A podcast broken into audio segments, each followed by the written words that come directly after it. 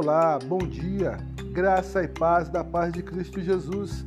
Aqui quem fala é o seu amigo, pastor Everaldo Luiz Gondim Júnior, da Primeira Igreja Batista em Abel Figueiredo. Hoje é 27 de maio de 2020. A nossa devocional tem como título Clame por sua nação.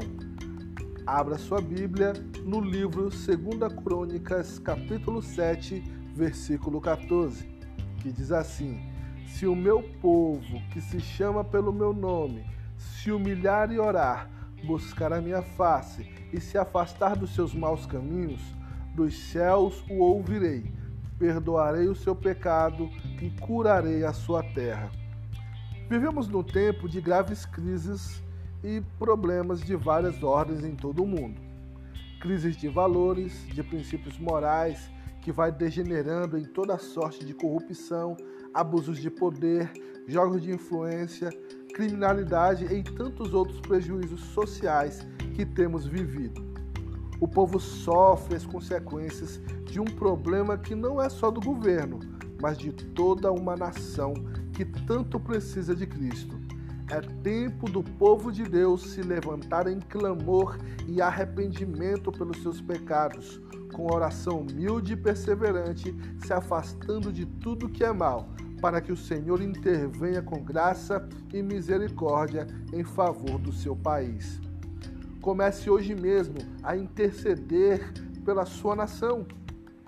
Em primeiro lugar, ore confessando ao Senhor os pecados da nação pedindo que Ele nos perdoe e nos purifique.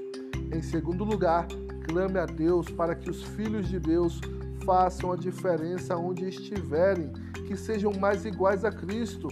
Em terceiro lugar, interceda pelos líderes e governantes.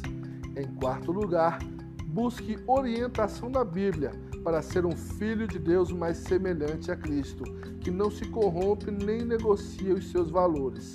Em quinto e último lugar, reúna outros irmãos em Cristo e assuma o compromisso de orarem constantemente pelo seu país.